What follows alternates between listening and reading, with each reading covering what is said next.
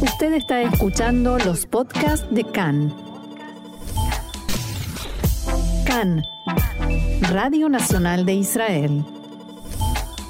Hoy jueves 7 de julio, 8 del mes de Tamuz, estos son nuestros titulares. Sal arresta a un ciudadano beduino que espiaba al ejército israelí para una organización terrorista en Gaza. El entorno de Netanyahu desmiente todos los dichos por Adas Klein en la causa de los regalos. Tzal revela otro intento de ataque de Hezbollah con un dron a sus plataformas gasíferas.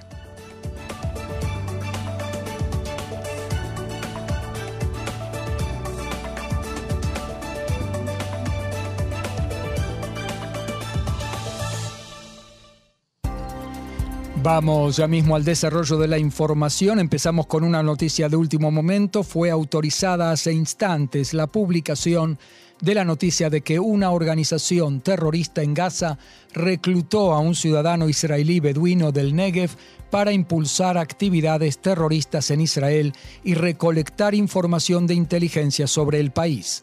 Shhade Abulkian, de 25 años de edad, de la ciudad beduina de Jura, fue arrestado a fines de mayo y de su interrogatorio por el Shin Bet, el Servicio de Inteligencia Interno de Israel, surge que hace cerca de un año tomó contacto con un miembro de la organización terrorista Ktav Mujahideen en Gaza y le expresó su deseo de ayudar a la organización en su guerra contra Israel.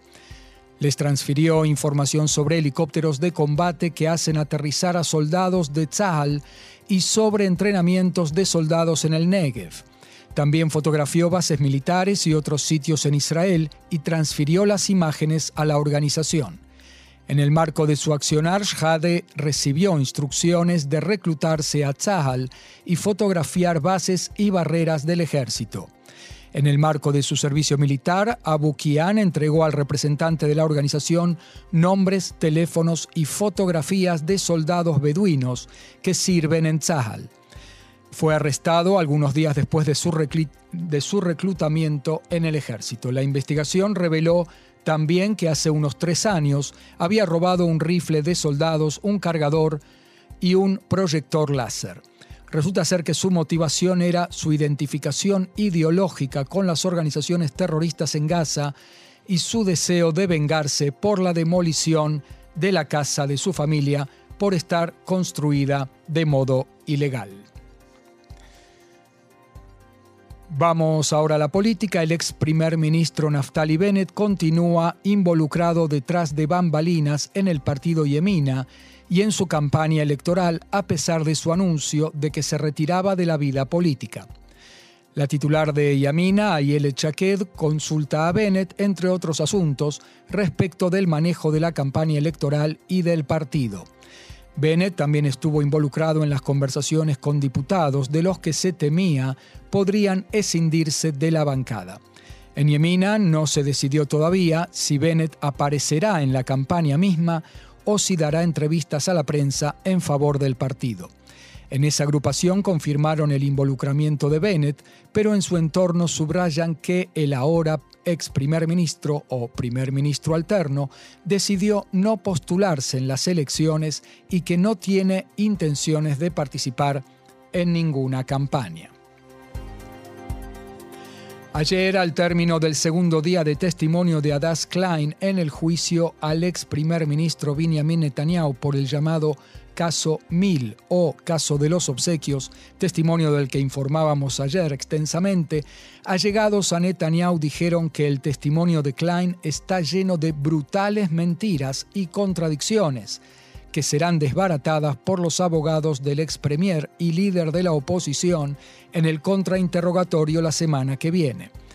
Agregaron que presentar una acusación formal por pedir cigarros de un amigo que los compró de su bolsillo particular, en comparación con la vista gorda hecha a decenas de millones invertidos en el domicilio particular del ahora ex primer ministro Naftali Bennett así como cientos de miles de shekels que recibió Lihi Lapid, esposa del actual premier Yair Lapid, de una ONG sostenida por dinero público, es un absurdo que grita al cielo, dijeron en el entorno de Benjamin Netanyahu. El ministro de Justicia, Guidón Sar de Tikva Hadashah, dijo que él es el único que sabe enfrentarse con gángsters, según sus palabras, y que en las próximas elecciones lo volverá a hacer. En una convención de la Oficina de Contadores de Israel, Saar agregó que luego de un año de compartir una coalición con Mansur Abbas, el líder del partido árabe Ram, todavía no se acerca a la cantidad de horas que Benjamin Netanyahu pasó con ese dirigente árabe. Agregó que si el bloque de Netanyahu obtiene 61 escaños, ello correrá peligro de extraer del ello hará correr peligro el carácter democrático y republicano de Israel, palabras de Guidón Sar. Cambiamos de tema. Según los medios de comunicación sirios, Israel liquidó anoche a un miembro de la milicia siria en Cunetra por medio del lanzamiento de un misil desde posiciones de Tzahal en el Golán. El periódico sirio Al-Watan informa que el miliciano sirio sería Farid Fuad Mustafa, habitante de la aldea Yadar, cerca de la frontera con el Golán. Al parecer, el hombre se dedicaba a la construcción de infraestructura terrorista contra Israel. En tanto que el eh, Observatorio Sirio de Derechos Humanos, organización opositora al régimen sirio con sede en Londres, dijo que el muerto en el ataque se dedicaba al espionaje y a observaciones en favor de Hezbollah. En un comunicado emitido por la ONG se indica que el hombre fue muerto junto a su casa. El secretario de Estado norteamericano Anthony Blinken dialogó anoche con, con, el primer ministro Yair Lapid y lo felicitó por su asunción del cargo de premier. Blinken expresó el compromiso inquebrantable de Estados Unidos con la seguridad de Israel, con la alianza entre ambos países y con el enfrentamiento compartido con los desafíos en común, entre ellos Irán. En un comunicado de la Secretaría de Estado en Washington se expresa que Blinken reiteró su apoyo a la solución de dos estados para resolver el conflicto entre Israel y los palestinos. Hablamos ahora del tema del ingreso de israelíes a Estados Unidos sin necesidad de visa. Hace tiempo Israel realiza gestiones frente a Washington para que turistas israelíes puedan entrar en el país del norte sin necesidad de visa. Washington dice, hay de lo que hablar, pero Israel debe tomar algunas medidas, algunas de ellas legislativas, para que Estados Unidos pueda incluir a Israel en el programa de exención de visas. Esta mañana se firmó un acuerdo adicional en el área del intercambio de información entre ambos países, lo que podría posibilitar a Israel ingresar en el programa y gozar de exención de visas para sus ciudadanos. El acuerdo fue firmado por Omer Barlev y la ministra del Interior, Ayele Chaked, con la presencia del viceembajador estadounidense en Israel, Jonathan Schreier. Para completar el proceso se requiere de una ley adicional y por el momento no está claro cuándo podrá ser tratada debido, debido a la disolución de la Knesset. La ministra Shaked dijo que el acuerdo con Estados Unidos está siendo impulsado aun cuando el Likud intenta torpedearlo por motivaciones políticas, según dijo. El ministro Barlev dijo que se trata de un acuerdo de importancia estratégica para el país y se prevé que ayudará a ambos países a luchar contra el crimen y el terrorismo. Si hablamos de pactos, Israel y Turquía firmaron hoy un nuevo acuerdo de aerotransporte recíproco por primera vez en 70 años. El acuerdo fortalecerá los vínculos aeronáuticos entre ambos países y reanudará los vuelos de las empresas israelíes de aerotransporte a diversos destinos en Turquía, junto con vuelos de compañías aéreas turcas a Israel. La ministra de Transporte, Merav Mijaeli, dijo que los lazos aeronáuticos con países de la región son una herramienta estratégica para el desarrollo de la economía de Israel y para mantener la seguridad de Israel en la región. Seguimos con la estrategia en el Medio Oriente. El ministro de Defensa Benny Gantz reveló en diálogo con la prensa que desde los acuerdos de Abraham tuvieron lugar por lo menos 150 encuentros de representantes del sistema de defensa israelí con sus pares en países del Medio Oriente, fuera de Jordania y Egipto, y que se firmaron con ellos contratos de venta de armamento por más de 3 mil millones de dólares. También reveló que los drones enviados por Hezbollah contra la plataforma gasífera israelí Karish eran de fabricación iraní y que la organización actúa por encargo de Irán. Agregó, continuaremos actuando en todo lugar donde sea necesario. En otro orden, Gantz señaló que para construir confianza en el conflicto palestino-israelí deben darse medidas por parte de la autoridad palestina, entre ellas la ampliación de la actividad de seguridad en los territorios A, o sea, en las grandes ciudades palestinas, y cesar sus demandas ante la Corte Internacional de la Haya.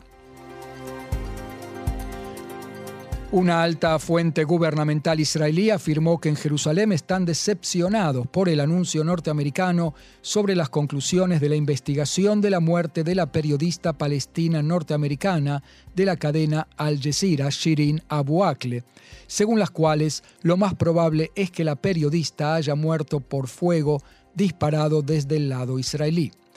Como se recordará, Estados Unidos dijo, después de recibir, de recibir la bala entregada por los palestinos, que no se podía fijar a ciencia cierta quién había disparado y de qué lado y con qué arma.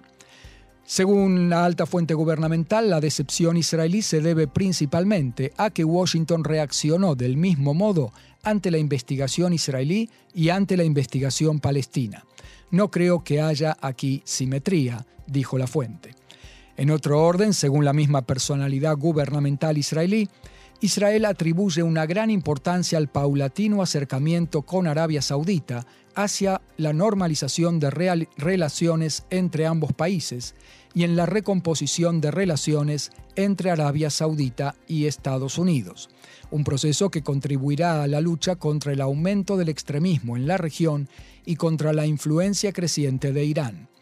En rueda de prensa en Washington, con vistas a la visita del presidente Joe Biden al Medio Oriente, la fuente señaló que durante los encuentros de Biden en la zona se tratará sobre la iniciativa de crear un frente de defensa aérea recíproca entre Israel y los estados del Golfo Pérsico. El funcionario también indicó, no obstante, que a la concreción de un acuerdo de ese tipo le espera todavía un largo camino. Un palestino fue arrestado bajo sospecha de haber atacado al israelí anteayer en el puente que va de Givat Shaul a Benei Brak. El sospechoso fue arrestado en una acción conjunta del Servicio de Seguridad General, el Shin Bet, con la policía israelí, y su interrogatorio refuerza la estimación de que se trató de un atentado terrorista. Según se sospecha, el palestino golpeó al ciudadano israelí Itzhak Daan con un hacha varias veces en su cabeza. Dahan, de 46 años, casado y padre de seis hijos, fue trasladado de urgencia al hospital en estado grave, pero estable.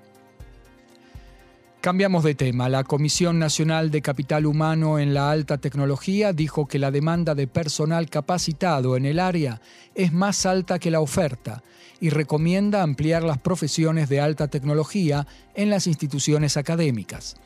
En un informe preliminar presentado a la ministra de Innovación, Ciencia y Tecnología, Orit Farkash Acohen, la Comisión recomienda determinar que la meta gubernamental del índice de personas empleadas en áreas tecnológicas sea de más de 700.000 por año hasta el año 2035, un quinto de los empleados en la economía israelí. El ejército israelí acaba de formar una nueva unidad que enseñará hebreo hablado en las escuelas y en las aldeas de la periferia beduina. Debido al éxito del proyecto piloto, el emprendimiento se va a ampliar. La oficial de educación del Comando de Defensa Civil, capitana mayor Reut Shalom, dijo que el éxito del programa fue sorprendente y que las maestras soldadas y maestros soldados son recibidos muy cálidamente y con beneplácito por los habitantes beduinos, a pesar de que llegan vestidos con sus uniformes militares. Según ella, más escuelas beduinas se dirigieron ya a Hatzal para pedir docentes que acudan a sus poblados a enseñar hebreo a sus alumnos. Coronavirus es el tema ahora, la ola de contagios por coronavirus. El titular de la Asociación de Médicos Pediatras, profesor Tsaji Grossman, llama a los padres a vacunar a sus hijos pequeños. Grossman dijo que siete niños de entre seis meses y cinco años de edad fallecieron hasta ahora en Israel por COVID-19 y se evalúa si el fallecimiento de una bebé de unos dos años hace algunos días fue como resultado de contagio con el virus. Grossman subrayó que la vacuna de niños hasta los 5 años fue hallada efectiva y segura. Ayer el director general del Ministerio de Salud, profesor Nachman Ash, adoptó la recomendación del equipo de tratamiento de epidemias respecto de la vacunación de niños de entre 6 meses y 5 años de edad y se recomendará para los bebés y niños que sufren de enfermedades crónicas o con un débil sistema inmunológico. El coordinador nacional de lucha contra el coronavirus, profesor Salman Zarka, dijo que en los últimos días ha habido informes de una nueva subvariante del virus, la BA2,75. Según él, se trata de una mutación del Omicron que fue hallada en la India y en Sudáfrica. No está claro cuál es la gravedad de la enfermedad que provoca, pero al parecer contagia más que el Omicron original. Sarka eh, agregó que está a favor de reevaluar la obligación de colocarse barbijo en los lugares cerrados, es decir, volver a eh, convertirlo en obligatorio. En tanto, continúa el descenso del coeficiente de contagios y es hoy de 1,02. El número de enfermos en estado grave es de 366, entre ellos 50 conectados a un respirador. Ayer fueron diagnosticados positivos con COVID-19 unos 10.500 casos de un total de cerca de, 309, eh, 39.000 pruebas.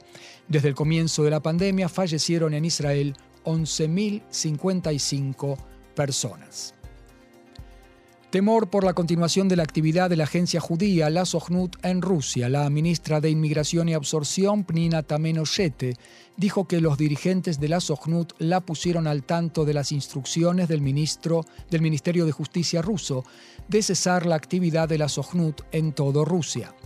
En una carta al primer ministro Lapid, Tamenoshete le pide su intervención urgente Indicó que esta decisión podría tener implicancias dramáticas y fijar precedente sobre las posibilidades de judíos y de beneficiarios de la ley del retorno de Rusia de concretar su derecho a inmigrar a Israel. En el último año inmigraron de Rusia más de 21.000 judíos y beneficiarios de la ley del retorno. La agencia judía, en tanto, aclaró que todos sus programas y actividades en Rusia continúan normalmente y que no recibieron instrucciones del gobierno de Rusia de cesar la actividad de una ONG fundada por la Sochnut. Según la agencia judía, se trató de una carta enviada por las autoridades a sus oficinas en Moscú con críticas y observaciones, en especial en temas administrativos que podrían tener implicancias jurídicas. La carta invita a la Sojnut a responder a la crítica si no concuerda con los hechos mencionados allí. Una fuente gubernamental indicó que se trata de un asunto legal y que la embajada está atendiendo el tema de la carta, que aún no ha llegado a un nivel de gobierno. En otro tema, la enviada especial de la Administración norteamericana para la lucha contra el antisemitismo, Deborah Lipstadt, dijo en una entrevista especial con el canal 11 de televisión de Cannes que Arabia Saudita es un país que está cambiando de modo dramático su actitud hacia los judíos. Según ella, los sauditas han eliminado abundante contenido antisemita de sus libros de estudio y reciben de modo permanente a grupos de personalidades judías. Lipstadt indicó que en el pasado Arabia Saudita exportaba odio a los judíos por medio de imanes, sacerdotes musulmanes que eran enviados a viajar por diversos países del mundo. La enviada norteamericana subrayó que el cambio en la actitud hacia los judíos influirá también en las relaciones hacia Israel. Deporte ahora, historia en la prestigiosa carrera multietapas de ciclismo en ruta Tour de France. El equipo israelí gana una de las etapas por primera vez en su historia. Ocurrió en la etapa número 5 de un total de 21 segmentos, cuando Simon Clark, el ciclista australiano miembro del equipo israelí llamado Israel Premier Tech. Corredor de 36 años de edad, se incorporó recién en enero de este año al equipo israelí después de medio año sin contrato.